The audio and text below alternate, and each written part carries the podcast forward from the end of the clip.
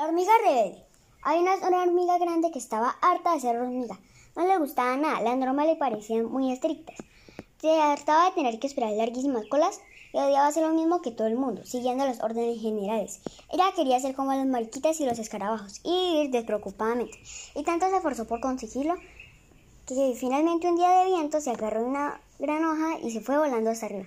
Cuando estaba muy alto, tanto que ya no se distinguían los insectos, miró abajo y no pudo creer lo que vio.